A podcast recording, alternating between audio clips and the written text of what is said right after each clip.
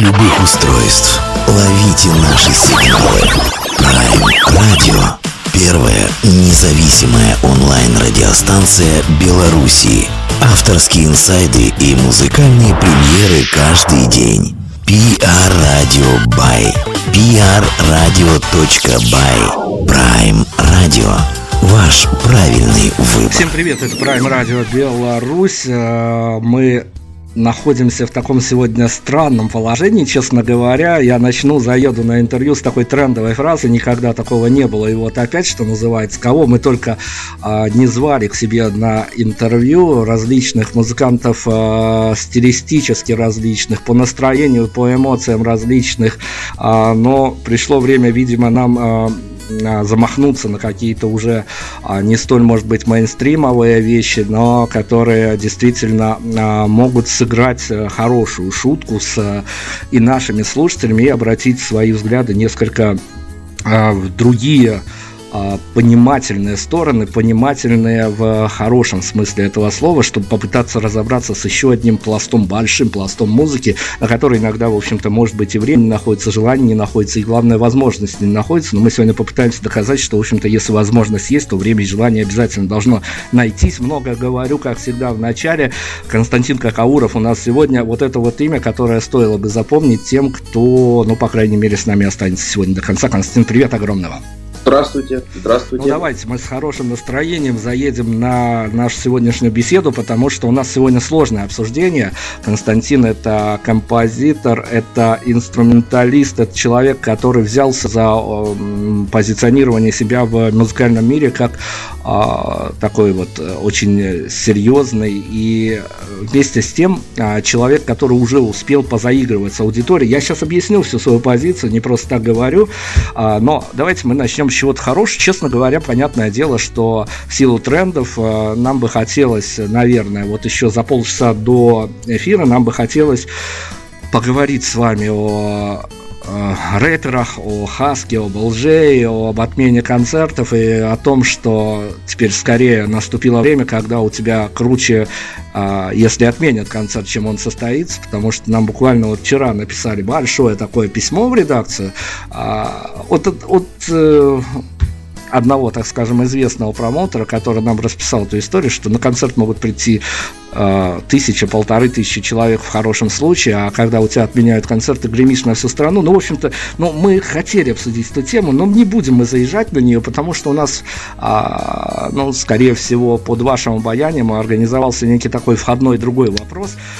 Слушайте, как молодой артист, расскажите мне, пожалуйста, скорее даже это не практический вопрос, а мы в теорию сейчас а, с вами влипнем на короткий момент. Как вам кажется, дайте совет, может быть, пофантазируйте.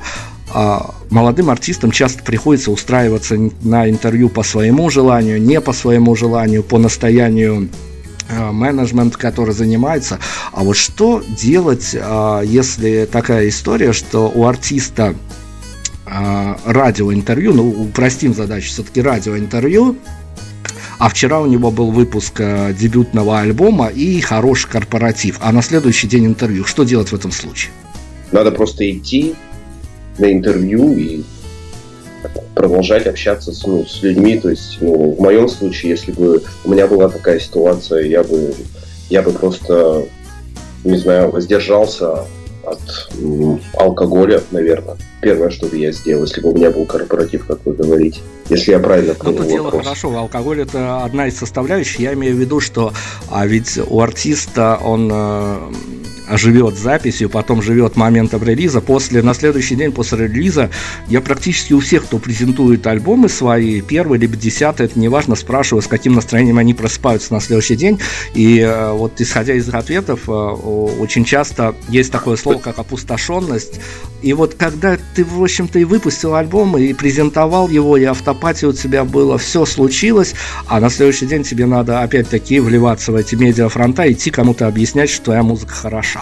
Ну, это, так скажем, все, все равно неотъемлемая часть работы. То есть, э, понятно, э, как бы э, презентовать свой, презентовать свой альбом это, конечно, хорошо, там, если был релиз, но ты как бы тратишь на это время, ты к этому идешь, и ты знаешь, каков будет результат собственно, это просто определенный этап на самом деле, который, то есть э, сначала формируется какая-то цель, э, концепция, а ты к ней идешь, и после этого, то есть ты проходишь определенный этап, и потом на следующий день ты продолжаешь э, работать в обычном режиме.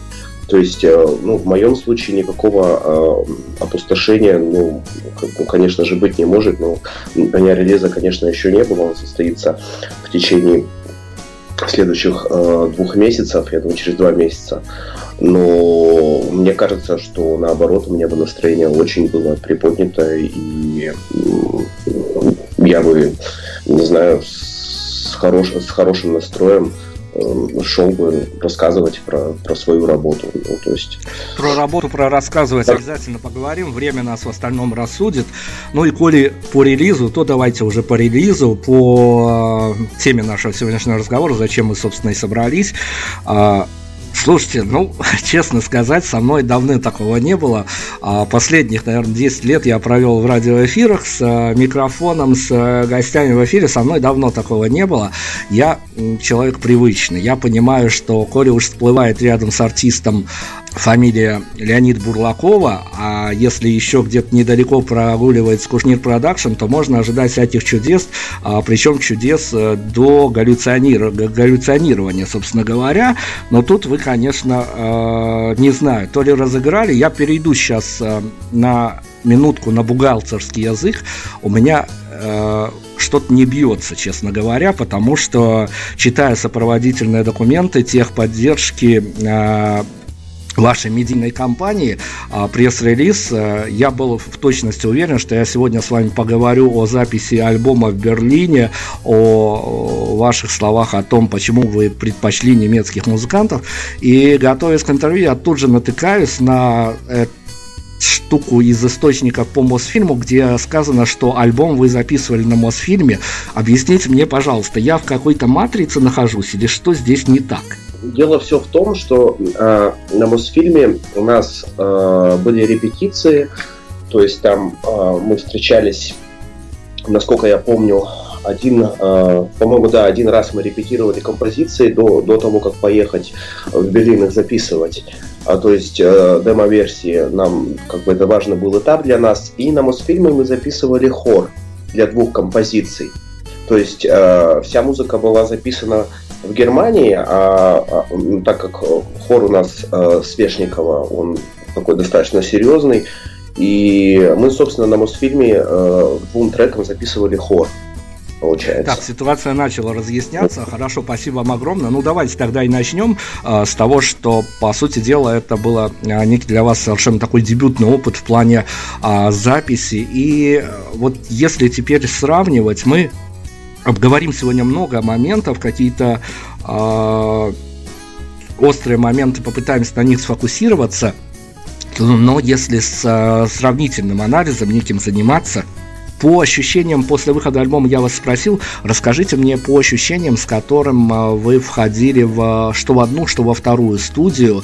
Это некие такие действительно ощущения были, которые ну, потом уже не вернуться, или все-таки это было, э, опять-таки, производственный процесс, как один из э, этапов работы, что вот сегодня я должен пойти сделать это, это, это. Потому что, э, я почему спрашиваю, потому что мы ведем к неким таким двойным стандартам для наших слушателей, да и, в общем-то, для слушателей. Есть некая магия, когда артист работает в студии, он иногда запирается там, чуть ли не выходит оттуда днями, месяцами, неделями, иногда происходит по-другому, по-другому, а для артистов это как рабочий процесс. Вот поэтому я к вам, как человек, который, по сути дела, впервые этим занялся, мне ваши личные инсайты нужны. Ну да, конечно. Ну, то есть, э, ну да, как вы сказали, это был определенный этап. То есть я заранее уже знал, я знал, как это должно звучать. А, и, собственно, э, я шел туда с тем настроем, что я услышу то, э, ну, э, будет то звучание, которое и было запланировано. То есть э, это был такой определенный этап работы, и вот э, первая репетиция, понятно, там вылезали какие-то ну, ошибки, недочеты, то есть там это нормальная практика, когда, когда в процессе ты там понимаешь какие-то вещи, собственно, для этого и ну, ну, нужна репетиция. А когда мы приехали в Берлин, и там спустя какое-то время буквально на музыканты разыгрались 30-40 минут, это все зазвучало так, как вот, собственно, и должно было зазвучать.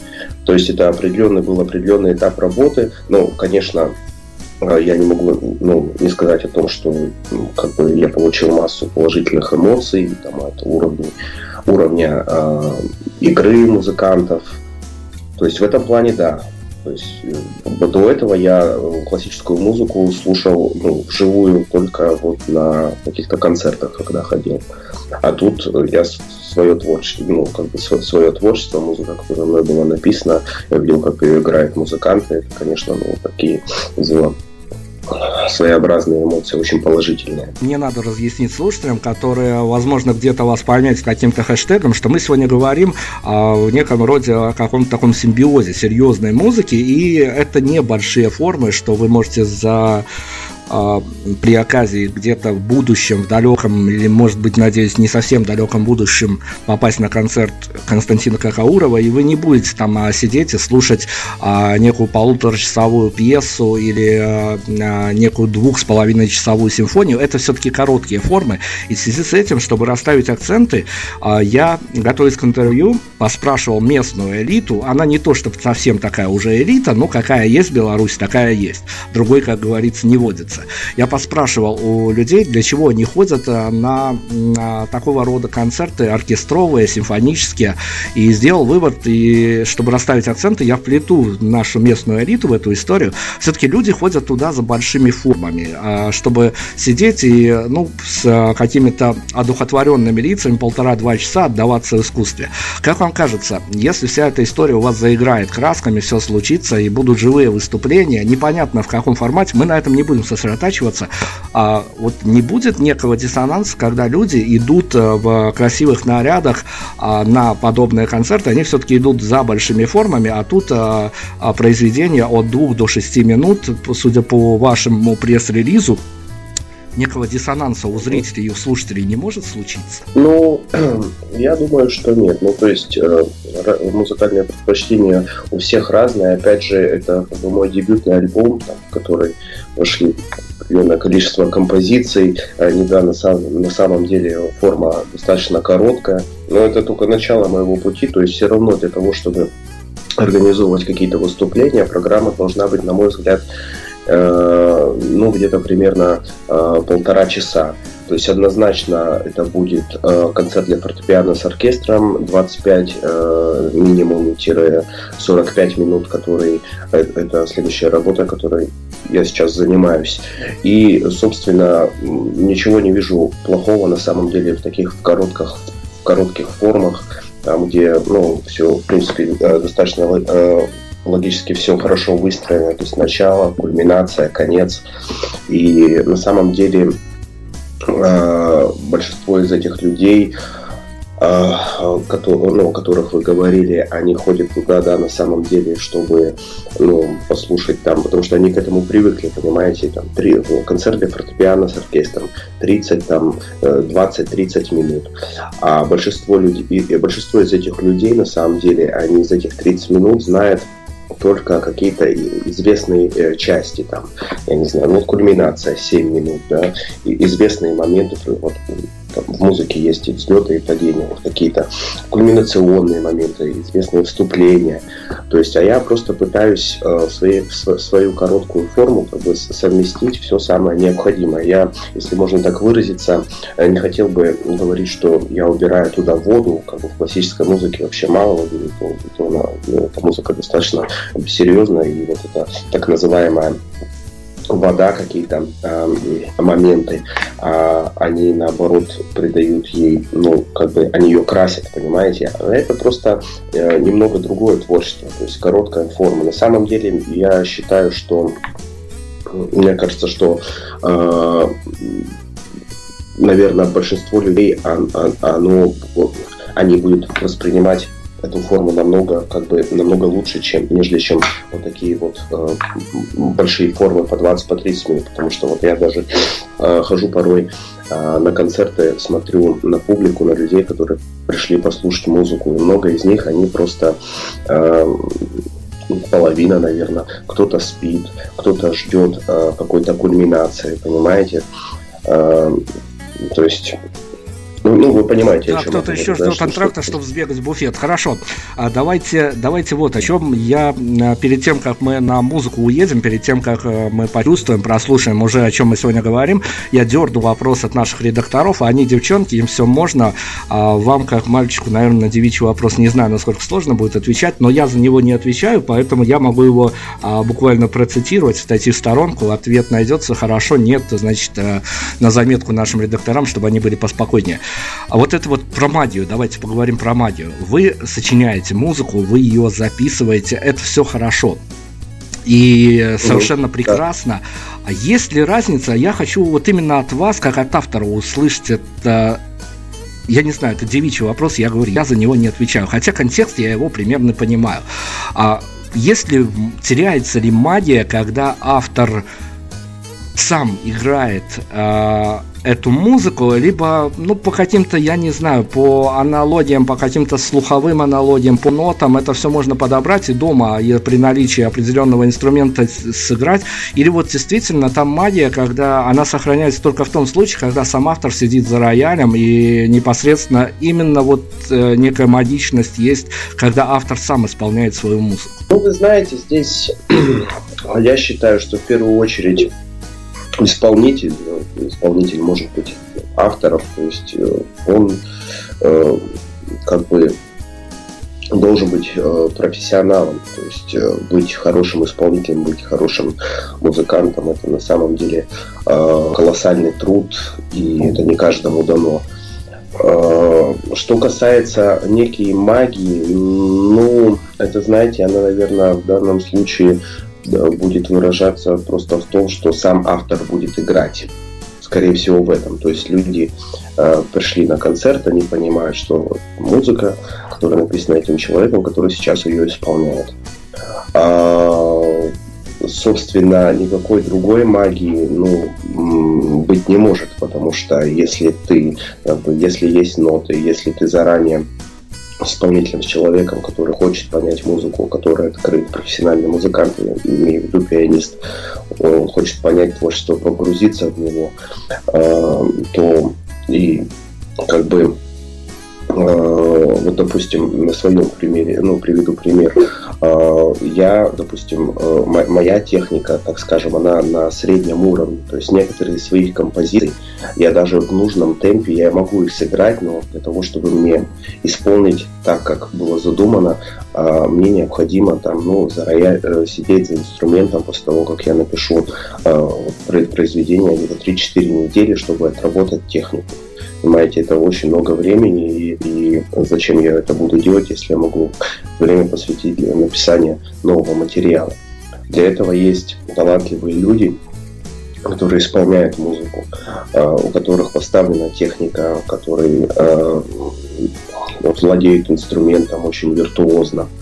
И здесь а, сложность заключается в том, чтобы найти такого человека. Мне, слава богу, повезло, я сотрудничаю э, замечательным пианистом, зовут его Павел Шацкий. Вот, э, совершенно э, невероятный музыкант. Он погружается в творчество, он исполняет, то есть и на, когда мы записывали, то, тоже э, он играл. И, собственно, вот я думаю, что я ответил на вопрос. Никакой другой магии на самом деле, так скажем, как композиторской интерпретации, или я, я, не, я не знаю, как это назвать, ее в принципе нет. То есть для людей, да, для них, э, наверное, важен тот факт, что вот человек, который сочинил, он играет. Но на самом деле там есть масса примеров. Я, конечно, предполагаю, что у меня об этом спросите, но я заранее не залез в Википедию, не смотрел, не прочитал про тех композиторов, которые сами не исполняли свою музыку, только потому что ну, потому что человек искренний.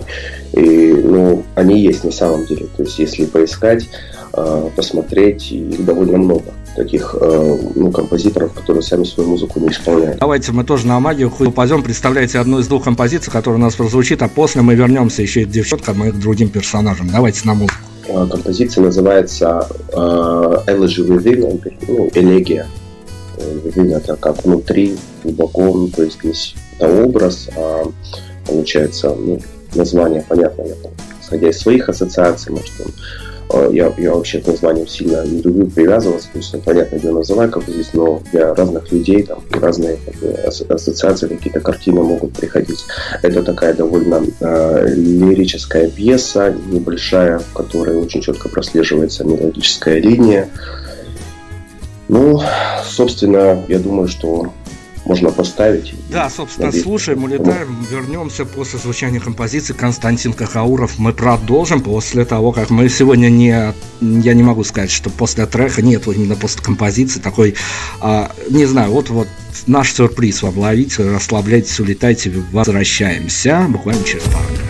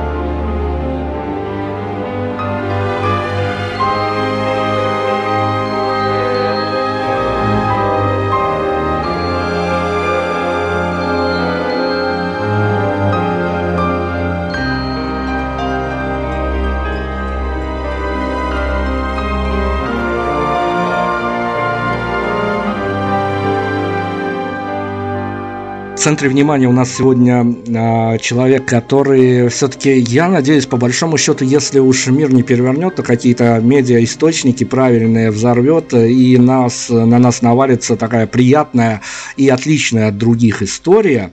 Константин Какауров, человек, который решился, решился покорять э, мир с не совсем привычной и уж, может быть, не совсем продаваемой музыкой, но мы сегодня не о продажах, мы сегодня о чем-то более высоком. Э, давайте, поскольку я обещал вернуться к девчонкам, у нас есть такая, а, ну, почти традиционная история, мы все-таки к ней прибегаем, когда автор дает нам предпосылки для этого, и заглянем немножко в будущее. А после релиза альбома мы сейчас его немножко проанонсируем, потому что по тем промо-материалам, которые мне удалось ознакомиться, а, в общем-то, это действительно а, музыка, которая ну, способна, наверное, что-то что-то как-то на что-то человека, определенно взятого человека а, провоцировать. И ну, нести различные ассоциативные ряды. И я хотел бы вас спросить, давайте мы с вами а, сейчас а, грохнемся в белорусскую реальность а, на минутку-другую и представим а, обычно незнакомую не вам, и тем более уж не мне, а некую белорусскую барышню, которая вот после нашего эфира будет мониторить, потом каким-то образом найдет ваш альбом, откопает его, засунет себе в походный гаджет и под его аккомпанемент, под этот саундтрек а, пойдет э, и не просто гулять, и не просто в какой-то унылый офис на унылую работу, а пойдет, решит сделать это саундтреком для похода на свидание. Как вам кажется, под этот саундтрек 45 минут музыки, ей тоже на трамвае, на троллейбусах, метро, перебежками, передергиванием добираться под ваш саундтрек предмет своего обожания. В каком настроении она туда придет под эту музыку? Как вам кажется? Все зависит от человека, но вообще, в принципе, вот э, в альбоме 10 композиций, э, две из которых как раз одну которая сейчас прозвучала, и одна, которая еще предстоит, предстоит прозвучать, они, э, то есть две композиции, они по своей форме такие самые ну, лирические, довольно спокойные, романтические. Остальные 8, трек, 8 треков, и я бы сказал, ну, они в, топ, в топ, ну, то есть это такая довольно довольно тяжелая где-то временами э, пафосная музыка. То есть, э, может быть, как-то по настроению перекликается.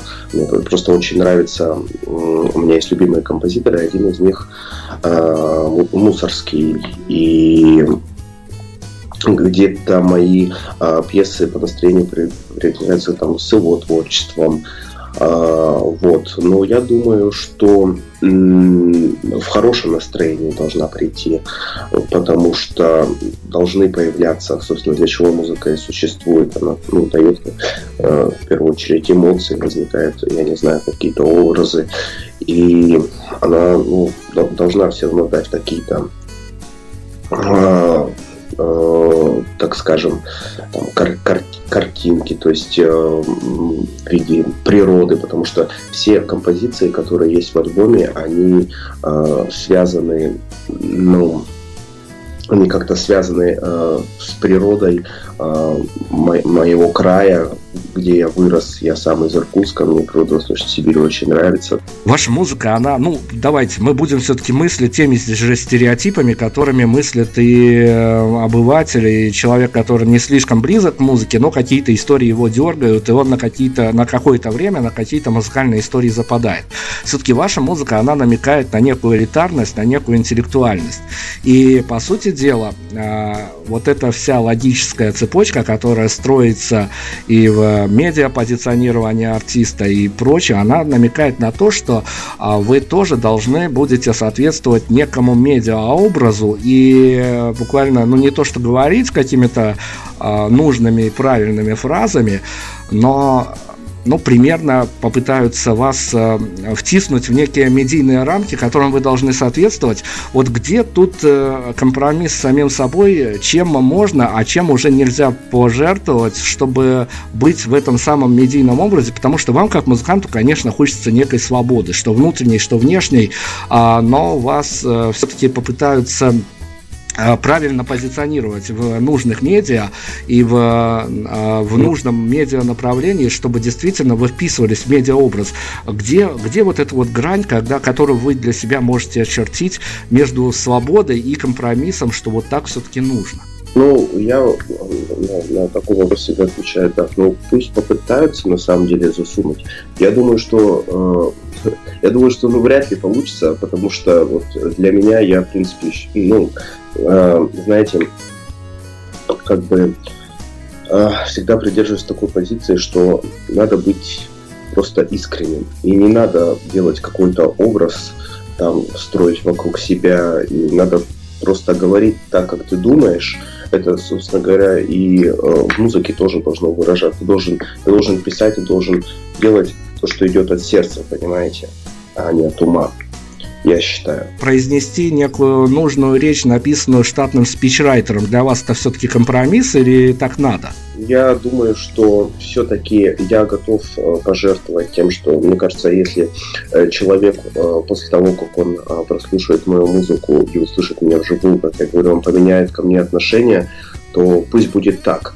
То есть я ничего в этом плохого не вижу. Я думаю, что люди, которые действительно любят музыку, и э, они в первую очередь обращают внимание на нее. То есть понятное дело, что как бы тоже там немало, ну, как бы э, э немалое значение имеет, э, вот как артист говорит, как он себя ведет. Но я, в принципе, в этом плане в себе не сомневаюсь. То есть я просто всегда довольно, ну, интересно слушать и неинтересно. Интересно должно, должно слушать музыку, мне кажется.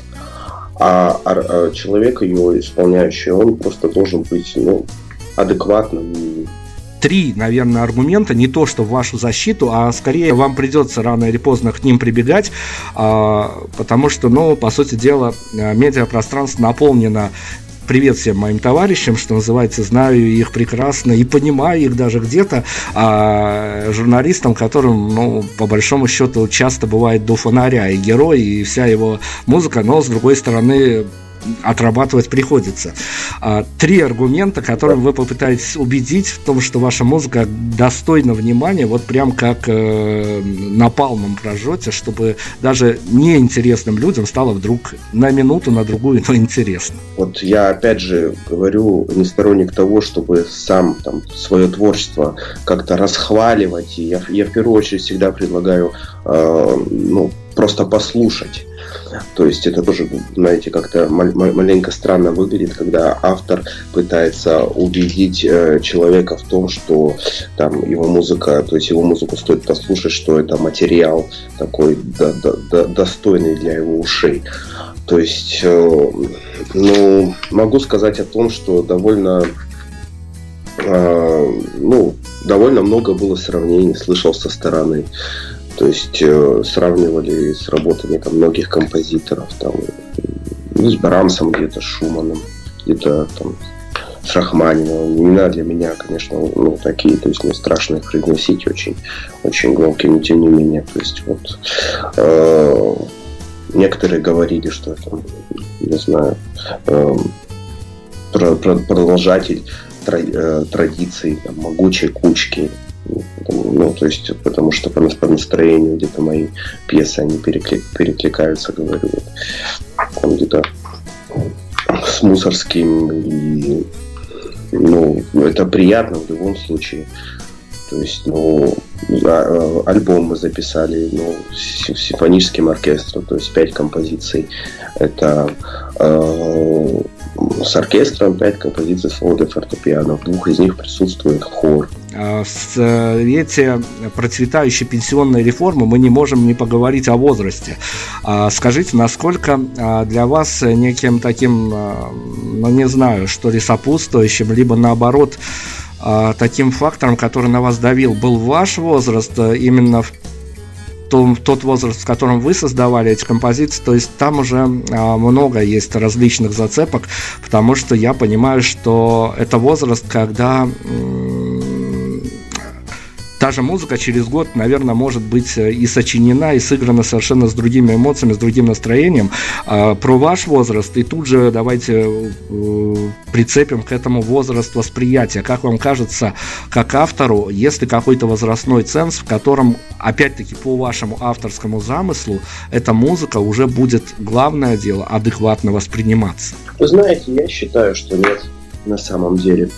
Но здесь разные мнения ходят по этому поводу. Кто-то говорит, что там классическая музыка и подобные жанры, они э, как бы хорошо слушаются людьми, там, которые которым там больше, я не знаю, 20-30 лет. По моему мнению, ну, это все зависит исключительно от вкуса. То есть я знаю людей, которые слушают такой материал, которые слушают там, композиторов, там, ну, которые писали классическую музыку в 15, в 16, там где-то, я не знаю, в 10 лет. То есть, ну, здесь на самом деле такого ну вот, я считаю, что абсолютно нет. То есть здесь просто вопрос э, вкуса. То есть, насколько я правильно понял ну, ну, ну ваш вопрос, то есть есть ли какие-то э, возрастные ограничения ну, по ну, так, господи, в общем, просто хочу сказать о том, что э, на самом деле э, эта музыка для любых возрастных категорий. Так, здорово, это внешние факты, давайте к внутренним. А, именно, именно вот как вам кажется, это какая-то мистика, так совпало, так сложился пазл в нужном, а, в нужном направлении, нужными деталями, что именно в этом возрасте вы написали эту музыку, или это музыка, что называется, которая была написана в стол, и именно она дождалась своего часа. Давайте вот эту внутреннюю историю разберем. Вообще на протяжении как бы долгого времени э, э, этим занимаюсь, даже вот я когда на фортепиано играть не умел, я как бы ну чувствовал, что у меня есть э, какой-то там, определенный потенциал там, э, желание. Я чувствовал, что у меня хорошо получается это делать. Э, ну, сколько я себя помню, ну, мне всегда нравилось там что-то придумать, какие-то мелодии в голове своей проигрывать, песни переделать, которые я слушал, что-то добавлять или изменять, или убирать там оттуда. Представлять, как бы это звучало, звучало с учетом там, всех, моих, всех моих поправок. Э, собственно, потом я э, брал частные уроки с преподавателем, то есть ну, мы играли исключительно то, что мне нравилось, и с ее рук, то есть ну, никогда там не, давались грамматику, ни ноты, ни сольфеджио, мы просто играли музыку, и я получал огромное удовольствие от этого. Ну и после, после того, как я там овладел определенной техникой игры на потому что для того, чтобы сочинять, это все равно э, тебе, тебе, тебе надо знать, то есть его, ну, как бы какой-то определенный минимум техники он должен присутствовать. Э, я начал, ну, сочинять свои пьесы, показывать их друзьям, родителям. И просто, как вы сказали, в стол. То есть показал, забыл, не записал. Что-то сочинил новое, получил удовольствие. Ну, показал, забыл. То есть, ну вот, допустим, сейчас в моем альбоме две композиции присутствуют, которые там были ну, написаны, мне было 17 лет, 19 лет, грубо говоря. А остальные все, все вещи мне, конечно, маленько обидно. Сейчас, ну, не то чтобы обидно на самом деле, но просто действительно был неплохой материал, который можно было зафиксировать, ну, там, снять видео, не знаю, и написать потом ноты. Очень много материала просто ушло. Не хочу говорить, что никуда, но это было классное время, когда я работал, получал удовольствие от работы и показывал свое творчество просто близкому кругу своему. А как пришла идея о том, чтобы ну, записать дебютный, ну, записать альбом, то есть как-то попытаться донести музыку до слушателя. Э, просто на протяжении последних трех лет я периодически э, показывал свое творчество людям, которые в этой сфере работают, музыкантам, э, то есть там, ну, профессорам, музыкальным людям, которые тоже сочиняют музыку. Ну, опять же, не хочу там так говорили, но они, в общем, говорили, что стоит попробовать. Мы же должны что-то, помимо э, таких больших э, медийных форм, мы должны оставлять что-то доброе и вечное.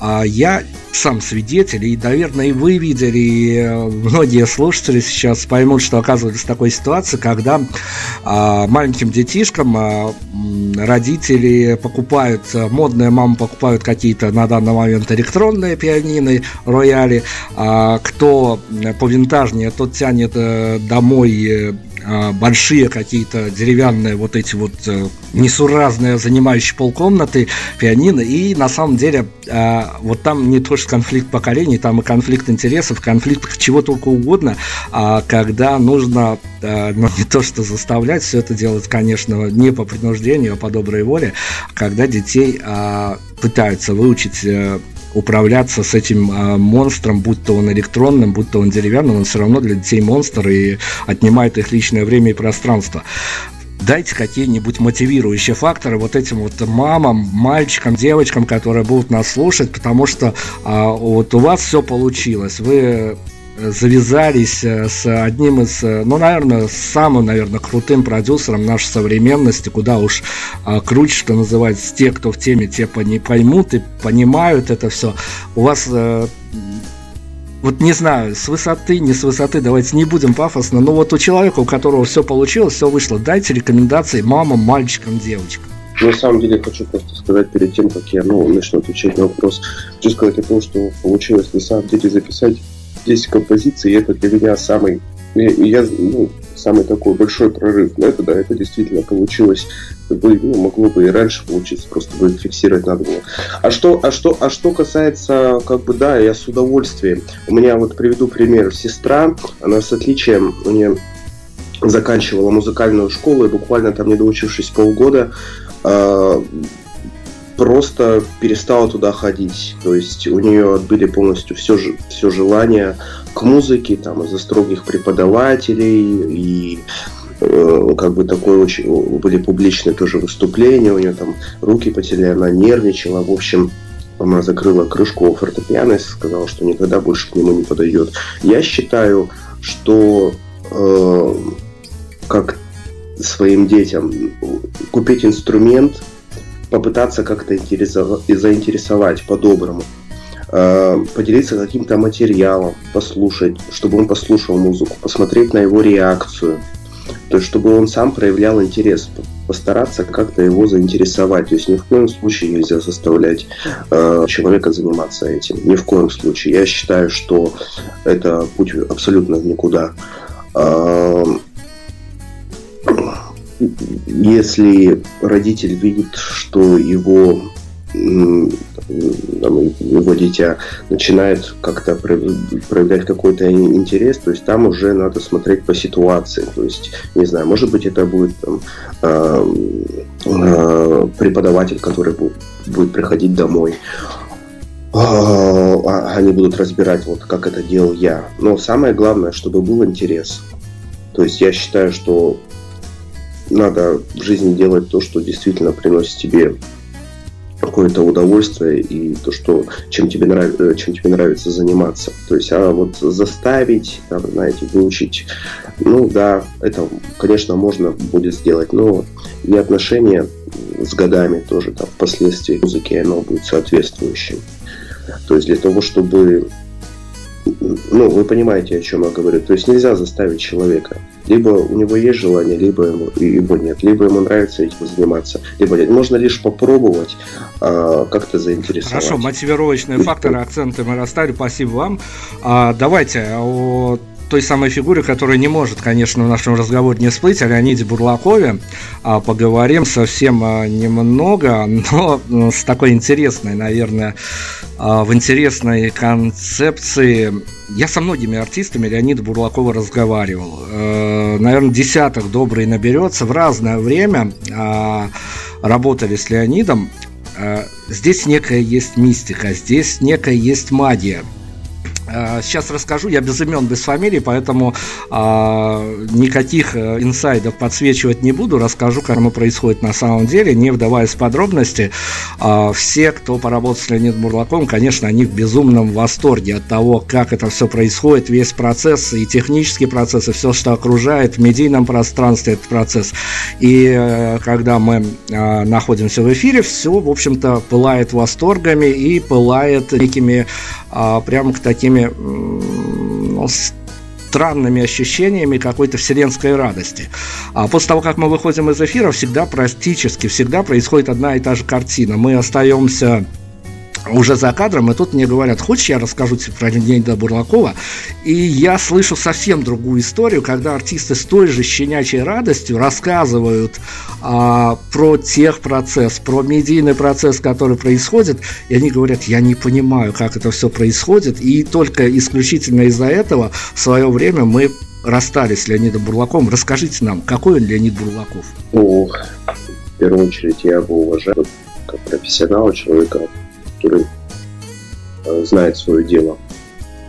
А, ну, мое дело писать музыку, то есть э, каждый занимается тем, что у него хорошо получается, чем хорошо получается заниматься.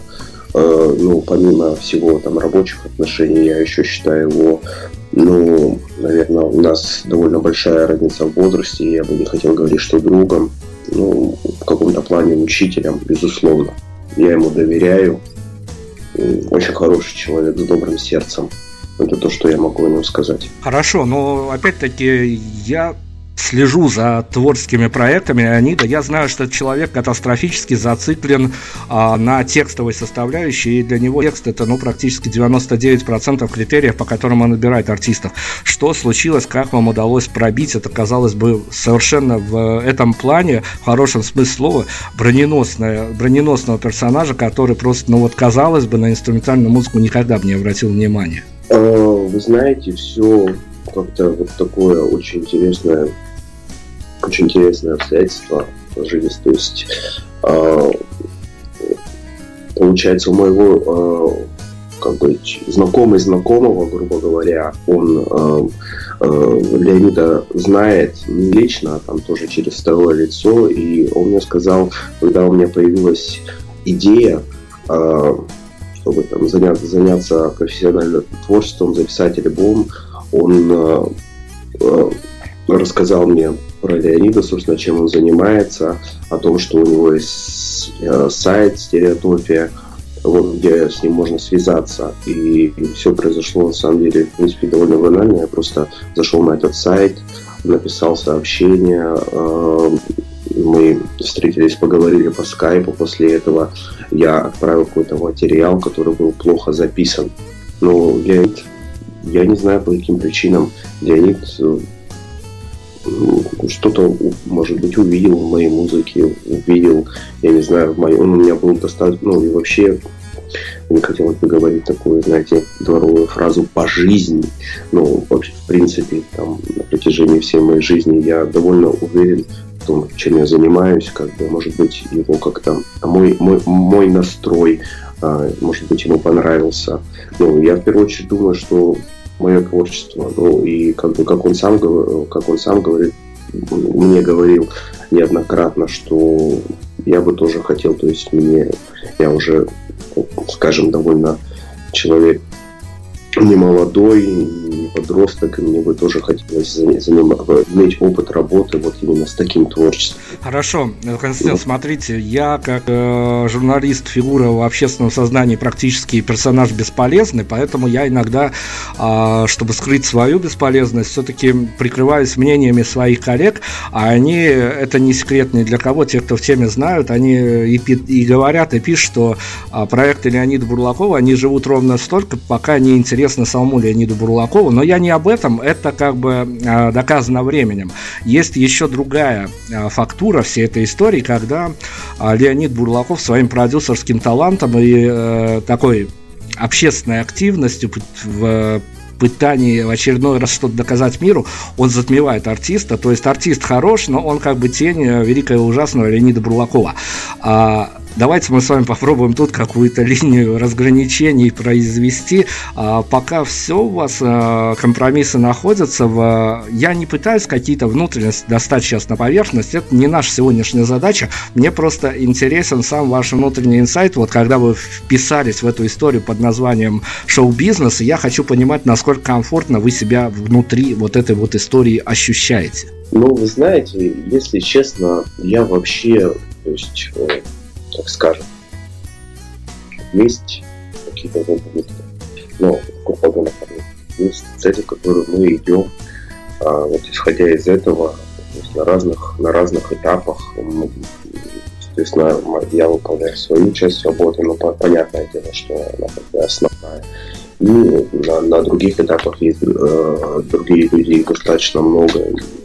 Леонид там, и, как бы, и, в принципе, команда у нас довольно, так скажем, не, не маленькая. А что касается там тень, не тень, ну, я просто сочиняю музыку, и вы знаете, я об этом не думал. Я точно знаю, что в дальнейшем я тоже буду этим заниматься. Э, и для меня это вообще ну, никакого значения. То есть, если Ле- Леонид, допустим, по каким-то причинам там, в дальнейшем, я не знаю, не захочет со мной работать, я буду делать. Я буду продолжать делать то, что я делаю. И все. Хорошо, мы стремительно к финалу движемся. Нам еще предстоит одну из а, композиций послушать. Из двух заявленных одна у нас прозвучала, вторая еще прозвучит. У нас есть финальный, полуфинальный пафосный вопрос, которым мы в последнее время закрываем практически все интервью, потому что он, наверное, общественно значим в э, наших с вами реалиях. А кому как не вам его задавать, потому что, зная э, те фокусы, которые выбрасывает э, творческая мастерская, извините за выражение, конечно, Леонида Бурлакова, всякое может быть. Как вам кажется, есть, конечно, такая мифическая история, что музыканты, когда им но эта история абсолютно мифическая, поэтому мы на ней не сосредотачиваемся. Мы берем ее как подводку к вопросу. История мифическая, что музыканты говорят, что когда концерт удается, если закрыть глаза, то можно увидеть э, порхающих ангелов. Но это да бог бы с ним. Это миф, мы его оставляем в покое. Как вам кажется, а что нужно сделать или чего никогда не нужно делать? Тут уже решать вам, как позиционированно отвечать на этот вопрос, чтобы однажды э, на абсолютно реальном концерте можно было бы, закрыв глаза или уже открыв глаза, увидеть Путина? Я думаю, что просто надо э, все свое время и посвящать творчеству и даже где-то временами э, питаться меньше, допустим, экономить время и просто писать музыку, а для меня это, если честно, я бы не сказал, что будет каким-то достижением. То есть, если нашему управлению, нашей администрации понравится моя музыка, ну, это здорово. Если они придут ее послушать, конечно, я буду рад. Но как бы я бы не сказал, что для меня будет какой-то определенный уровень. Я пишу музыку для всех, и я рад абсолютно всем людям, которые, которые могли бы прийти ко мне на концерт. И я просто надеюсь на то, что э, через год-полтора после того, как я закончу эту большую работу, концерт с фортепианом оркестр, э, концерт для фортепиано с оркестром, мы уже все-таки начнем организовывать концерты, и мы будем давать наш материал живым для того, чтобы его послушать и проникнуться, проникнуться музыкой. Ну, из каждого интервью практически запоминается больше всего то, что к финалу, поэтому давайте мы к финалу как раз-таки анонсируем, когда ждать выход полноформатного альбома, потому что, наверное, для вас это э, на данный момент самое главное. История, в отличие от Путина и э, админочки президентской, это действительно куда важнее. И э, за финалем мы какой-то композиции, которую вы нам тоже представляете. Композицию, которую Э, мы сейчас услышим, она называется Whirlwind, это переводится как вихрь, то есть это, как я уже ранее сказал, э, такая тоже очень э, лирическая композиция, очень ярко выраженная мелодия присутствует, она короче, чем предыдущая, буквально две с половиной минутки, но здесь какие-то образы будут возникать. Ну, то есть вот этот весь материал, который мы сегодня видим, даем послушать, точнее, две композиции, они самые, так скажем, мы просто находимся на определенном этапе работы, когда мы не можем презентовать еще другой материал. Он, находится в работе. А так как эти два трека готовы, мне бы, конечно, хотелось показать там более такой пафосный. Знаете, на контрасте это всегда хорошо. Но я думаю, ничего страшного, если мы показываем людям, так скажем, в одном ключе. Они, конечно, похожи вот как-то по форме, но они, тем не менее, я надеюсь, что они все равно разные.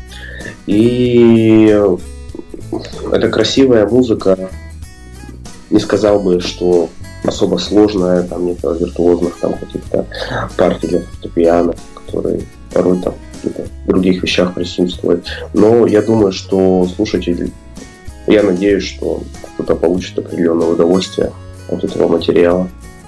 Я буду очень рад.